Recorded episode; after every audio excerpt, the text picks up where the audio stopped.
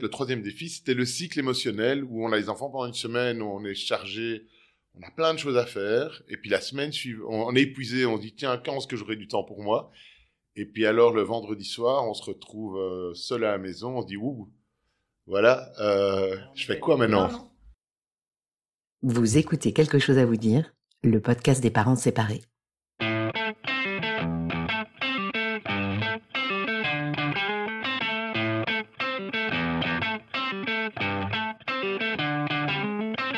Comment dire à ses enfants qu'on se sépare? Et après, comment on s'en sort financièrement? Et pour les vacances, on fait quoi? La décision de se séparer et ses conséquences sur notre vie familiale et personnelle chamboulent inévitablement notre quotidien. Mais on s'en sort. Je suis Pamela Morinière et vous écoutez la saison 2 de Quelque chose à vous dire, le podcast des parents séparés qui s'en sortent.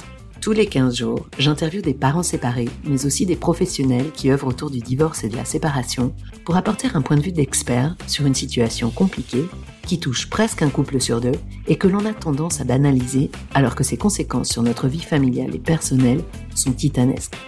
J'espère que ce podcast vous aidera à mieux vivre votre séparation en préservant vos enfants. Bonne écoute.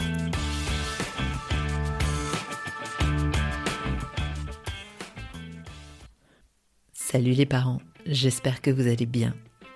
Vivre libre, c'est souvent vivre seul. Cette phrase du chanteur Renaud fait peut-être écho chez nombre d'entre vous. C'est peut-être même la raison de votre séparation, ce besoin de liberté, le sentiment que l'on est mieux seul que mal accompagné. Mais quand on prend la décision de quitter l'autre, qu'on doit apprivoiser une solitude qu'on avait sans doute convoitée mais qui rapidement nous pèse parce que l'on sait qu'elle est là pour durer, ce n'est pas si simple, et l'on peut avoir tendance à remplir ce trop-plein de temps libre par des futilités, par un temps incommensurable passé sur les réseaux sociaux par exemple, par une frénésie de rencontres, d'activités multiples pour combler ce vide, alors qu'on a entre les mains une occasion unique de prendre rendez-vous avec soi-même. On va parler de ce grand défi qu'est la solitude aujourd'hui avec notre invité du jour et je suis sûre que vous allez vous retrouver dans son ressenti. N'hésitez pas à venir me dire ce que vous avez pensé de l'épisode sur les réseaux, je me ferai un plaisir de vous lire et de vous répondre. Bonne écoute. Épisode 31, Xavier.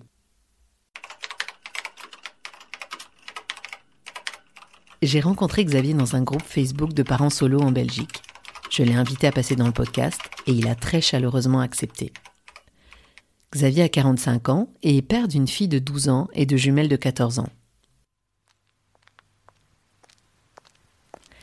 J'ai débarqué chez lui à Bruxelles en plein mois de janvier avec mes micros. C'était sa semaine de garde. Il m'a présenté ses trois filles. Avec Xavier, nous avons abordé l'un des grands défis des parents séparés, apprendre à vivre seul.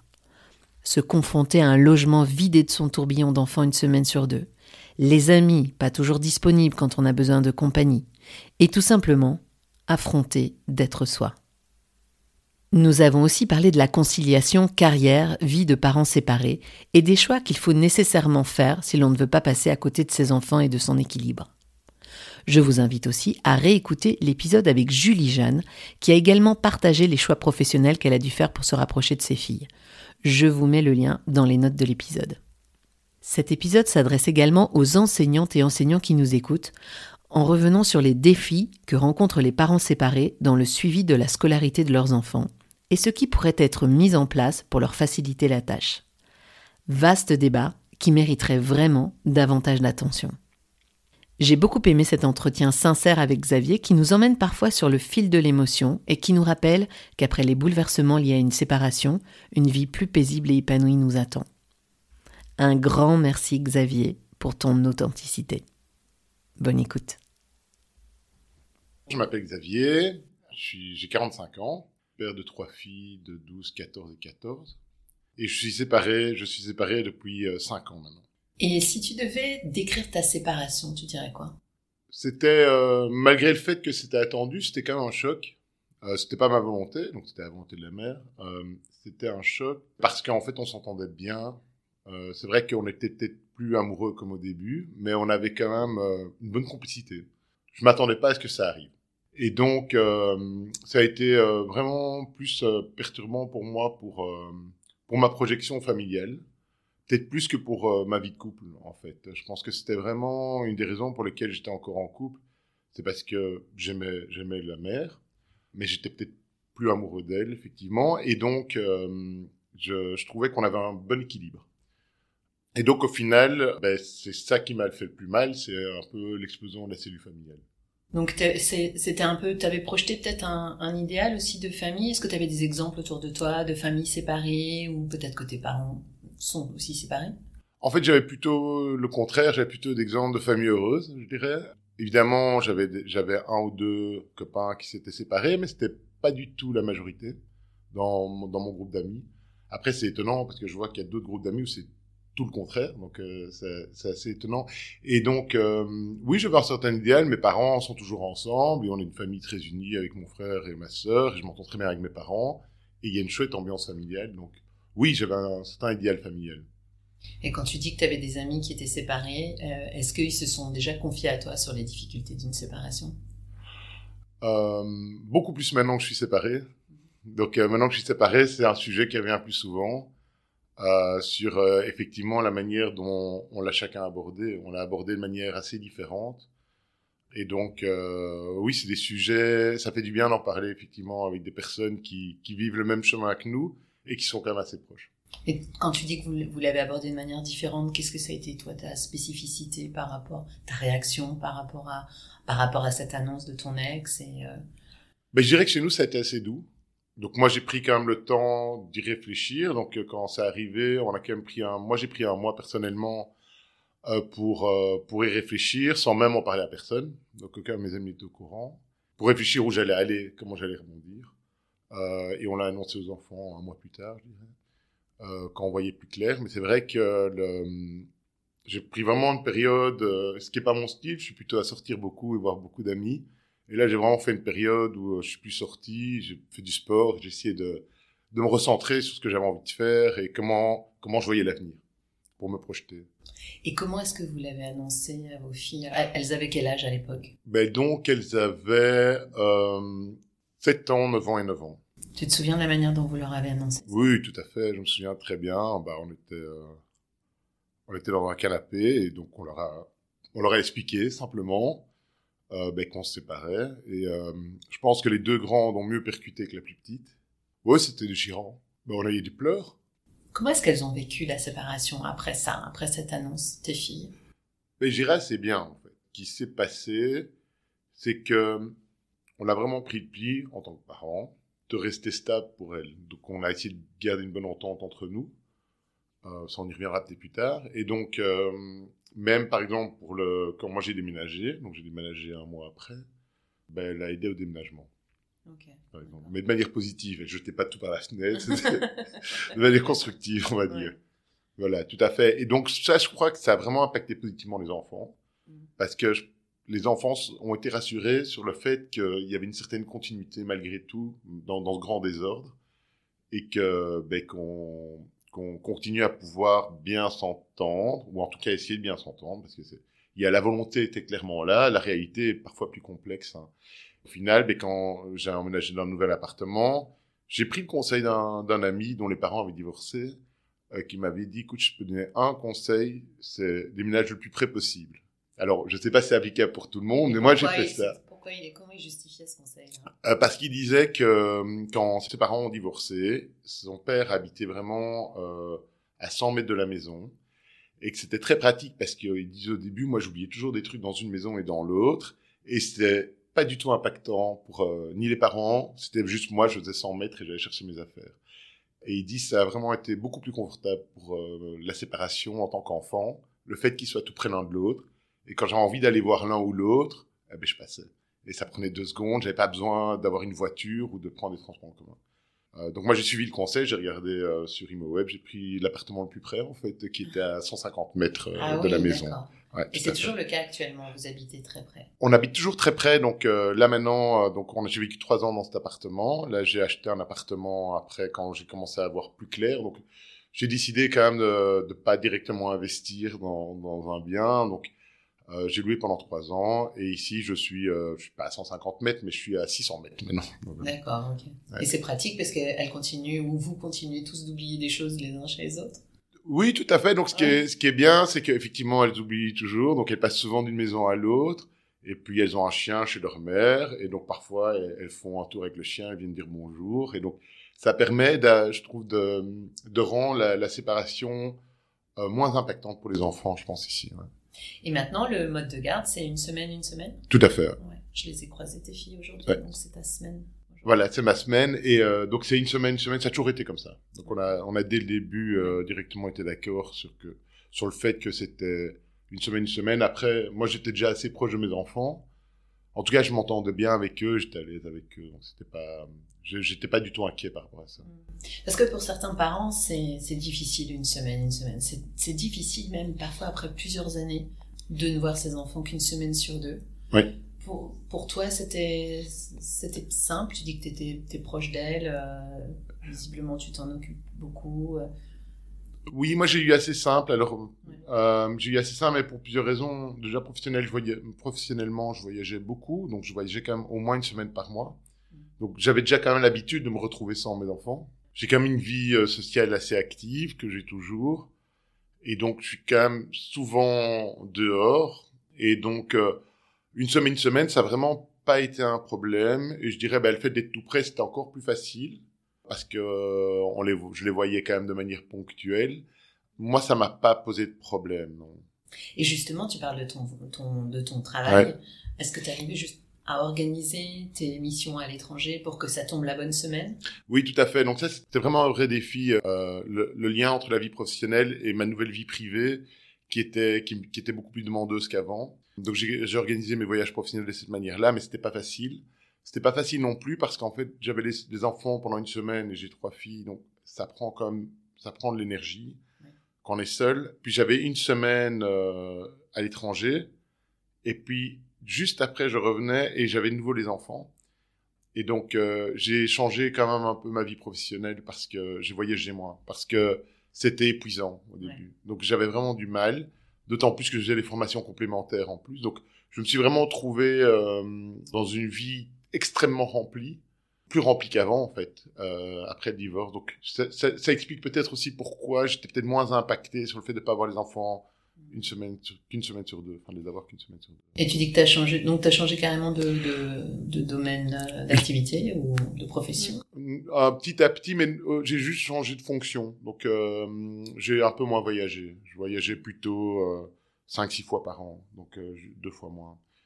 Ce qui est devenu euh, beaucoup plus raisonnable, en fait, dans, dans mon organisation. Pour en revenir juste sur un point concernant la séparation, est-ce que vous avez eu recours à une aide? Euh, psychologue, médiatrice, avocat, euh, je ne sais pas si vous étiez marié, juste pour savoir comment vous, vous, avez, vous avez traversé cette période-là Donc, en fait, on, on a fait appel à une médiatrice, je veux dire, mais avant. Hein, donc, c'est ce que je disais, ça se passait pas toujours très bien. Donc, on a été voir quand même quelqu'un ensemble euh, pour essayer de, ben, de reconstruire ou de sauver ce qu'il y avait moyen de sauver. Donc ça, je dirais que c'est peut-être le, le, sur quoi on s'est le plus investi. Je dirais qu'on n'avait pas tellement besoin. Donc on avait, on était mariés, on avait un contrat de mariage, euh, séparation de biens. Euh, on avait toujours été assez clean dans la manière des choses qui appartenaient à l'un et qui appartenaient à l'autre. On avait mis beaucoup de choses en commun. On a eu assez facile à séparer les biens. Donc on s'est pas du tout, euh, on s'est pas du tout engueulé sur la partie financière. Donc on n'a pas vraiment eu besoin d'aide. À la limite, le seul aide qu'on aurait eu besoin, qu'on n'a pas vraiment eu, c'est de l'aide fiscale, mais on a cherché un peu sur Internet pour savoir mais, quel statut on a et ainsi de suite. Donc, on savait pas très bien où on allait. Euh, mais, mais sur le reste, on n'a pas eu vraiment besoin d'aide. D'accord. Donc vous avez rédigé une convention qui a Tout été validée par un juge, et voilà. Voilà, exact. En fait, on a validé une convention avec un notaire parce que la maison, la mère a racheté la maison. Et donc là, c'était dans la convention de divorce. Donc on avait une convention de vente de maison et de divorce en même temps. Il y a quelque chose dont tu as parlé, Mm. et je, je pense que tu es l'un des seuls parents à avoir mentionné ça. C'est le fait que euh, ce soit ton ex qui ait pris la décision de partir. Ouais. Et c'est une situation aussi que, bah, que connaissent malheureusement beaucoup de personnes. Mm. Est-ce que tu as le sentiment qu'il y a peut-être une blessure de l'ego qui est plus fondamentale? Euh, bonne question. Je me la suis jamais posée comme ça. En fait, je dirais pas que ça m'a particulièrement blessé, euh, le fait qu'elle le décide. Ça, je dirais que pour moi, c'est pas, c'est pas tellement la personne qui a décidé qui m'ont vraiment impacté, c'est le fait final qu'on soit plus ensemble. Après, euh, est-ce que moi j'aurais eu le courage à un moment de le faire? Peut-être pas. Donc c'est aussi euh, toute la complexité, je pense. D'un... Ça faisait 14 ans qu'on était ensemble. C'est plutôt vraiment la situation qui était impactante. De quoi as-tu manqué le plus pendant ta séparation? Ah, c'est, je dirais que le premier défi, je vais plutôt prendre les défis, mais mon premier défi, c'était vraiment la logistique. Donc, euh, les enfants avaient 9 ans et 7 ans, ils étaient à l'école. Moi, je travaillais à Overrace. C'est à 15 minutes, à 15-20 minutes de Bruxelles en voiture. Et donc, c'était pas trop loin, mais j'avais un emploi qui prenait beaucoup de temps. Et donc, euh, je savais pas à la fois aller chercher les enfants, à la fois les déposer et les chercher à l'école. En tout cas, pas tous les jours, c'était pas réaliste. J'ai eu besoin d'une babysitter qui est venue, qui m'a beaucoup aidé. Je suis tombé sur quelqu'un de formidable, qui s'occupait deux fois par semaine des enfants. Donc, il venait, qui allait les chercher à l'école et qui les gardait jusqu'à 19h le soir. Et ça, j'ai fait ça deux fois par semaine et ça, ça m'a vraiment soulagé. C'est, c'est vraiment cette personne qui, elle m'a beaucoup aidé dans cette période euh, parce que sans ça, j'aurais pas pu m'en sortir, je pense. Parce que j'aurais vraiment été débordé et j'aurais pas pu continuer à faire ma carrière professionnelle correctement et en même temps gérer les enfants. C'était pas possible. Et quand tu, tu gérais les courses et tout ça, justement, euh, est-ce que tu, ah. faisais tout livrer ou... Je faisais donc effectivement au service de livraison. Euh, ça, c'est vraiment quelque chose qui m'a énormément aidé. Je, je passais pas de temps pour faire des courses, c'est clair. Euh, je faisais tout, tout à distance. Donc premier premier défi, la logistique. Ouais, Est-ce clairement. y a un deuxième défi? Ben il y a y a un deuxième défi pour moi qui est qui est très clair et qui est plus émotionnel, ben, c'est de gérer une famille à, à trois, hein, enfin à trois à quatre, et donc euh, ben, de gérer ben, des repas le soir, on est à quatre. Euh... De gérer donc c'est ce, cette espèce de situation, ouais, cette situation tout à fait. à quatre au lieu Tout à fait. Oui, tout à fait. Gérer cette situation. Donc ça, ça s'est assez bien passé, mais ça me faisait un peu peur. Et ça, ça s'est assez bien passé parce que mes filles parlent beaucoup. Je suis plutôt extraverti, donc on arrivait assez bien à occuper l'espace. J'ai invité assez régulièrement au début ben, des copains pour un peu occuper l'espace. Donc ça, c'était pas mal. Et je dirais le troisième défi, c'était le cycle émotionnel où on a les enfants pendant une semaine, où on est chargé, on a plein de choses à faire. Et puis la semaine suivante, on est épuisé, on se dit, tiens, quand est-ce que j'aurai du temps pour moi? Et puis alors le vendredi soir, on se retrouve euh, seul à la maison, on se dit ouh, voilà, euh, je fais quoi maintenant non, On n'appelle pas les copains. On appelle les copains, tout à fait, mais parfois ils sont pas disponibles, alors qu'on croit qu'ils sont toujours disponibles quand on a les enfants et ils sont pas disponibles quand on n'a pas les enfants. Donc il y avait ce, cette partie-là où je pense dû vraiment apprendre à, à vivre seul. Euh, ça a été vraiment un grand défi. Alors j'ai eu la chance de, de, trouver, de, de rencontrer une femme euh, relativement rapidement après la séparation qui m'a beaucoup aidé. Mais on a de toute façon décidé de vivre seul pour pas impacter trop les enfants. Et euh, elle m'avait donné comme conseil, oui, mais il faut que tu apprennes à vivre seul, c'est important. Je dis pas que je suis très performant dans le vivre seul, mais en tout cas, j'ai appris à, à, y prendre un certain plaisir. Et comment est-ce qu'on apprend à vivre seul alors? Ça passe par quoi? Bah, Ça passe par réfléchir à ce qu'on aime bien. Je pense c'est important, en fin de journée, euh, de réfléchir à ce qu'on a bien aimé dans la journée et de reproduire ça. Euh, important aussi de de pas euh, que son bonheur dépende pas que des interactions avec d'autres personnes et de trouver un bonheur euh, seul, que ce soit dans le sport, que ce soit dans la lecture, que ce soit dans, dans un investissement personnel, dans le boulot par exemple ou, ou ailleurs. Tu t'es découvert de nouvelles passions, de nouveaux centres d'intérêt? Je dirais pas ça. Je pense que j'ai plutôt investi plus dans, dans les choses qui me pourrait m'intéresser, que je sentais qui pourrait m'intéresser. Commencer à lire plus clairement. Bah, j'ai commencé d'autres des nouveaux sports, donc euh, parce que j'avais plus de temps. Alors tu parles de lecture. Est-ce qu'il y a des livres qui t'ont euh, aidé pendant cette séparation, qui t'ont boosté, qui t'ont inspiré, qui t'ont permis d'aller mieux? Moi, il y a un livre en fait qui qui m'a vraiment marqué, que j'ai pas lu tout de suite après la séparation, que j'ai lu plus tard, mais j'aurais dû lire plus tôt que j'aurais même dû dire avant ma séparation, je pense. C'est euh, l'art subtil d'en avoir rien à foutre. Ok. euh, je sais pas si tu connais. Ce livre, non ouais, c'est c'est un livre vraiment, moi j'ai trouvé extraordinaire. Euh, donc c'est un On livre. mettra dans les notes euh, de l'épisode, chers auditeurs. euh, moi c'est un livre qui m'a énormément parlé, que ce soit sur le fait d'avoir de l'énergie, que ce soit sur dans les relations de couple, soit dans les relations par rapport à soi-même euh, qui on est, où on va, pourquoi on a l'énergie, pourquoi on n'en a pas.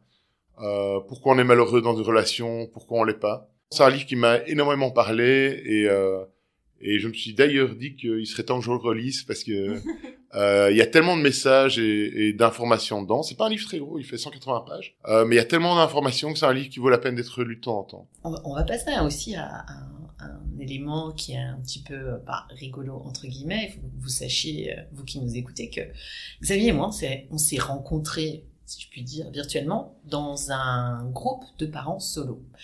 Euh, et donc ça m'avait interpellée. En fait, j'étais sur ce groupe de parents solo et je vois euh, quelqu'un, c'était Xavier, qui met un message en disant, en répondant à une question qui avait été posée par un autre parent solo. Est-ce que je suis le seul à plutôt bien vivre ma séparation? À ce que ça aille bien? Parce que je me rends compte que dans ce groupe, il y a beaucoup de gens qui vont mal. effectivement, c'est vrai que je pense que dans ces groupes de parents solo, comme ça qu'on trouve, c'est un groupe Facebook, c'est vrai qu'on trouve de tout et qu'on trouve euh, des parents qui, traversent des périodes très difficiles, euh, mais aussi des parents euh, qui vivent plutôt bien leur séparation, en tout cas qui ont peut-être mis derrière eux pas mal de douleurs déjà et pas mal de tristesse. Et donc toi, tu as témoigné en disant, moi, ben moi ça va en fait. Mm. Et, et, donc ça m'a intrigué, je t'ai contacté comme ça. Et, et, je voulais savoir un peu ce qui t'avait motivé toi à être dans un groupe de parents, parce qu'il y a des gens qui nous écoutent, qui sont peut-être pas encore à 5 mm. ans de séparation et qui sont peut-être un peu désemparés de savoir comment rencontrer d'autres d'autres personnes qui vivent la même situation. Euh, donc toi, tu es allé sur ce groupe. Pourquoi tu es allé sur ce groupe euh, J'étais sur ce groupe. Euh, C'était un conseil qu'un ami m'a donné. Euh, il avait rencontré, je pense, un événement de parents solo dans un bar, et il m'a dit ça a l'air très sympa. Tu devrais, tu devrais aller là-dedans. Donc c'est comme ça que c'est comme ça que je me suis inscrit. Oh, ça doit faire six mois, je dirais. Et le principe du groupe, c'est quoi exactement? Donc le principe, ben, c'est donc des parents qui sont qui sont seuls en train d'éduquer leurs enfants, qu'ils soient en couple ou pas. Hein, donc c'est c'est pas forcément, mais c'est le, le, principe de parents qui sont seuls et euh, qui partagent des événements ou des états d'esprit. Je suis pas très actif dans le groupe pour l'instant. Euh, pour diverses raisons, euh, et peut-être la première, c'est qu'en fait, euh, je me sens pas toujours très légitime parce que je suis assez heureux et j'en vois beaucoup de parents qui, qui, qui, ont du mal en fait. Et euh, je juge pas du tout parce qu'en fait, euh, je sais que ça peut être très douloureux et j'ai des personnes que je connais chez qui ça a été très difficile, donc je comprends ça tout à fait. Mais je m'y retrouve pas forcément. Euh, donc, euh, donc voilà. Et, et mon idée, ben, c'était vraiment avoir l'occasion ben, de rencontrer des personnes dans des événements simples, que ce soit un Scrabble, boire un verre ou aller au cinéma ce que j'ai pas fait pour l'instant. Ah, c'est rare euh, de rencontrer des, des, des, nouvelles personnes autour d'un Scrabble. T'es un fan de Scrabble? Non, pas du tout. ça, ça... Bah, non, non, je suis pas du tout un fan de Scrabble. C'est la première fois que j'entends ça. Ouais. Comme occasion. De... J'en sais rien. je sais pas pourquoi. J'aime bien ce jeu aussi. Mais, ouais. mais je me suis dit, bah, moi, c'était donc, c'était vraiment pas dans l'esprit de rencontrer euh, une âme sœur, mais, mais vraiment dans l'esprit euh, d'avoir des des euh, des discussions avec personnes où un soir on se sent un peu seul. Donc moi, j'ai jamais vraiment franchi le pas. Je dis pas que je le ferai pas un jour. Euh, c'est toujours le problème de passer du virtuel au réel. C'est pas si évident que ça. Euh... T'appréhendes de te retrouver dans un groupe où tu connais personne et où euh, tu trouves pas ta place, par exemple. Oui, je dirais probablement. Mais je dirais en premier lieu, j'appréhende le fait de, de peut-être dans un groupe avec des ondes un peu négatives aussi, mhm. euh, ce que j'ai absolument pas besoin.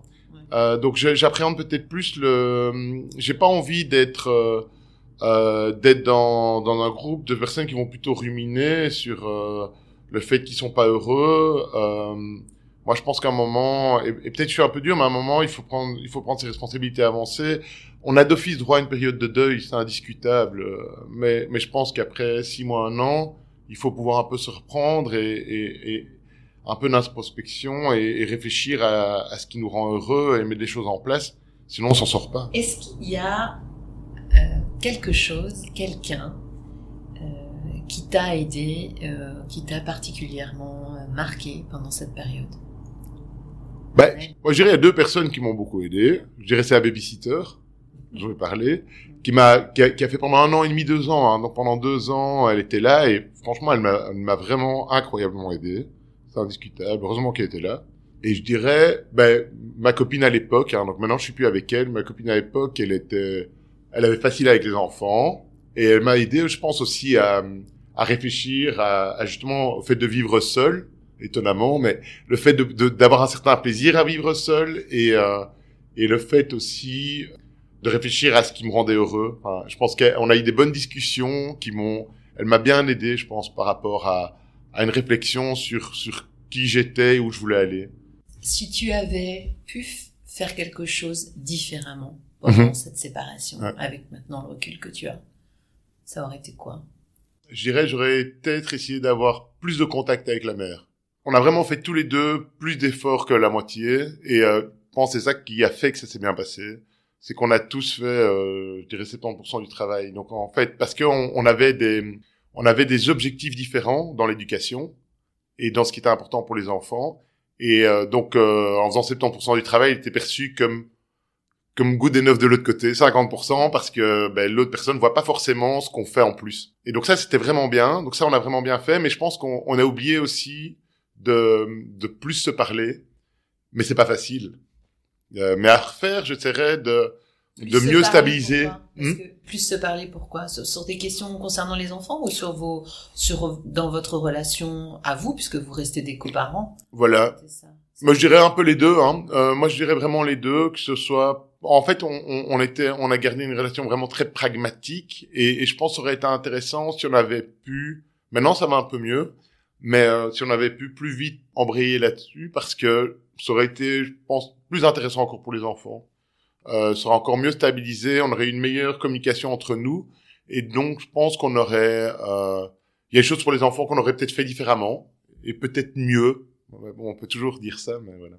Tu penses à quelque chose de particulier? Mais je dirais que c'est ce qui est moi je trouve très compliqué dans la séparation, c'est le dialogue et l'organisation. Euh, donc, euh, par exemple, que ce soit pour le scoutisme, que ce soit pour les euh, pour le sport, que ce soit pour des devoirs, il y a chaque fois des transitions, on sait plus où sont les affaires, on sait et, en fait on, on, manque d'informations vraiment, on manque vraiment d'informations parce que même avec meilleure volonté du monde, on sait plus trop où on est, un peu paumé en fait au niveau agenda.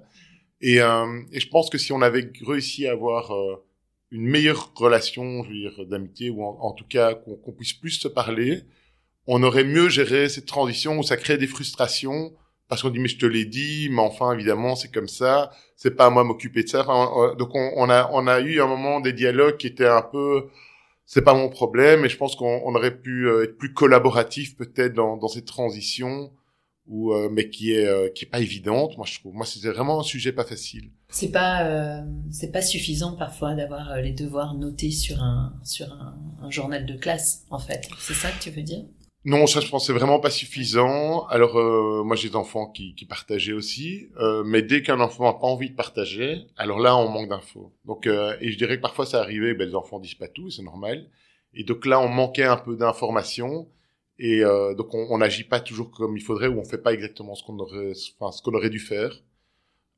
et parfois c'est perçu par l'autre comme un manque d'intérêt ou qu'on met pas les priorités au bon endroit, alors que c'est plus compliqué que ça. Je dirais même chose, euh, c'est toujours, c'est pas toujours facile d'inscrire les enfants à des activités sportives parce que il y a des, parfois des files d'attente, il faut s'organiser, il faut s'inscrire au bon moment et ainsi de suite. Et tout ça, ben, par manque de communication, on ratait parfois l'occasion. Euh, on ratait euh, le moment où il fallait s'inscrire, donc on savait pas les inscrire. Et euh, la faute à qui? Ben, Voilà, on aurait pu éviter ce genre de, de discussion. Je reviens juste sur l'école parce que ça, ça, je fais une petite parenthèse, mais euh, bien évidemment, euh, le, le, le, problème de la séparation, c'est d'abord le problème des parents et c'est pas le problème de l'école, on est bien d'accord. Mais euh, est-ce qu'il n'y a pas quelque chose qui pourrait être mis en place? Je sais pas si tu as réfléchi à ça, mais est-ce qu'il n'y a pas quelque chose qui pourrait être mis en place à l'école? Parce que parfois, je me demande si les, les enseignants sont forcément bah, informés de la situation, certainement, mais informés de ce type de difficultés qui, je crois, se retrouvent chez beaucoup de parents en fait, ce problème mmh. de communication autour de l'école, d'informations euh, éparses qu'on reçoit des enfants, euh, mmh. des bribes qu'on a nous et des bribes qu'a l'autre parent. Euh, Est-ce qu'il y a pas un rôle à jouer aussi à l'école à ce niveau-là? Et quel rôle, s'il y en a un? C'est une bonne question. Euh, ce qui est clair, c'est que j'ai eu de la chance parce que mes filles étaient relativement scolaires. Et donc, on en a souffert un peu, mais ça aurait pu être bien pire si elle était vraiment pas scolaire. Je pense une des, solutions, c'est peut-être qui est en place plus en secondaire, c'est Smart School qui existe. Donc c'est un c'est une école virtuelle dans laquelle tous les résultats sont mis, dans laquelle les communications vers les parents sont mises, ainsi de suite. Et comme ça, tout est au même endroit. Et je dirais, il y a des côtés moins positifs à, ce système Smart School, mais, mais je pense pour les parents divorcés, c'est bien plus pratique. Mmh. Donc je pense informatiser ben, les résultats, les communications euh, sur une base de données comme, comme Smart School pour, pour les gens qui connaissent, euh, en primaire. Donc moi, ils l'ont fait en secondaire, pas en primaire, ça nous aurait aidé. Euh, c'est tout simple, mais moi, je, je, prépare une dictée avec un enfant, mais je sais pas combien elle a eu parce qu'elle reçoit les résultats la semaine prochaine, la semaine après. Je sais pas combien elle a eu, je sais pas si les résultats ont été, enfin, si le travail a été utile. Ça, c'est dommage parce qu'on peut pas en discuter. Et un enfant de 7 ans, elle, elle a pas facile à savoir deux semaines après ou trois semaines après combien elle a fait son résultat. Elle ne sait pas le dire. Et euh, tu peux pas lui demander. Bah, elle oublie. Ouais, elle oublie. à 7 ans, c'est pas forcément, ou elle a envie d'oublier parce qu'elle a fait de mauvais points. On n'en sait rien. Mais donc, je trouve qu'un système comme Smart School, pour les plus petits, aurait sa place. Ouais. Ben, merci pour euh, merci pour cette mm. suggestion. J'espère qu'il y a des instituteurs, directrices, directeurs d'école qui nous écoutent. On va terminer euh, avec d'abord une, une, question assez traditionnelle dans le podcast. Est-ce que pour toi, la séparation c'est un échec? Oui, quelque part, ça reste pour moi un échec, euh, clairement. Donc je dirais, ça reste un échec, euh, mais parce que c'est pas l'idéal que j'avais en tête. Et ça, c'est clair. Mais je dirais, ce qui est intéressant, ou, j'ai envie de nuancer, c'est que c'est un échec euh, plutôt philosophique pour moi. Mais si je réponds aux questions, est-ce que les enfants sont heureux maintenant? Ben oui, ils sont heureux. Euh, voire même, c'est pire, parce que j'ai une discussion justement avec une de mes filles, ben, c'est un copain qui lui demandait, tiens, mais qu'est-ce que tu penses du divorce? Euh, Elle me dit, mais en fait, euh, c'est plutôt chouette, je connais mieux mon père, je passe plus de temps avec lui, en fait, c'est pas plus mal, donc, les enfants, je dirais, de leur côté, ils en souffrent euh, presque pas ou pas du tout, voire ils, en, ils en retirent quelque chose de positif. Moi-même, ben, j'ai une vie euh, complètement différente, euh, je dirais plus excitante et plus d'aventure, hein, parce que c'est moins le train-train d'un couple. ça, c'est, ça, c'est, ça, c'est excitant, clairement. Après, avec euh, ben, l'aventure, il y a toujours une partie plus compliquée à gérer. Et donc, euh, voilà. Donc, je dirais euh, un échec, oui. Philosophiquement, c'est un échec. Après, est-ce que je suis moins heureux pour autant? Je dirais non. Et les enfants non plus. Est-ce que tu aurais, puisqu'on est sur un podcast, est-ce que tu aurais des, des podcasts, des conseils euh, que tu aimerais partager de, de podcasts qui t'inspirent euh, avec nos auditories mais j'écoute pas. Les seuls podcasts que j'écoute, c'est, euh, je dirais, c'est 5 heures cinéma, mais c'est tout à fait un autre sujet parce que j'aime bien le cinéma et euh, et euh, donc c'est un podcast de la RTBF euh, ben, qui parle des sorties cinéma, euh, des séries Netflix, euh, Prime et ainsi de suite. Et, et les sorties de cinéma, en fait, ils sont amusants et avec une certaine, ils sont cultivés, donc c'est intéressant. Et ils ont un avis critique sur les sorties, positif ou négatif, mais je dirais si c'est un podcast que j'écoute, c'est bien celui-là. On va mettre le lien vers ce podcast euh, dans les, dans les notes de l'épisode. Merci beaucoup Xavier d'avoir passé cette demi-heure avec nous. Avec plaisir.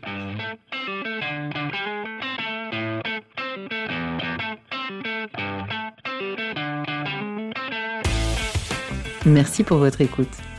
Je suis Pamela Morinière et vous écoutez Quelque chose à vous dire, le podcast des parents séparés.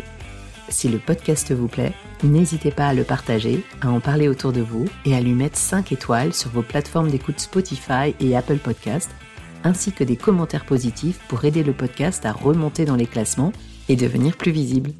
Si vous souhaitez me contacter ou me suggérer des invités ou de nouveaux thèmes à explorer dans le podcast, laissez-moi un message sur les réseaux sociaux Instagram et Facebook, quelque chose à vous dire podcast, ou envoyez-moi un email, quelque chose à vous dire podcast, gmail.com. Quelque chose à vous dire podcast, gmail.com. Je vous lis et je vous réponds. Rendez-vous dans 15 jours pour un prochain épisode, et d'ici là, portez-vous bien. Ciao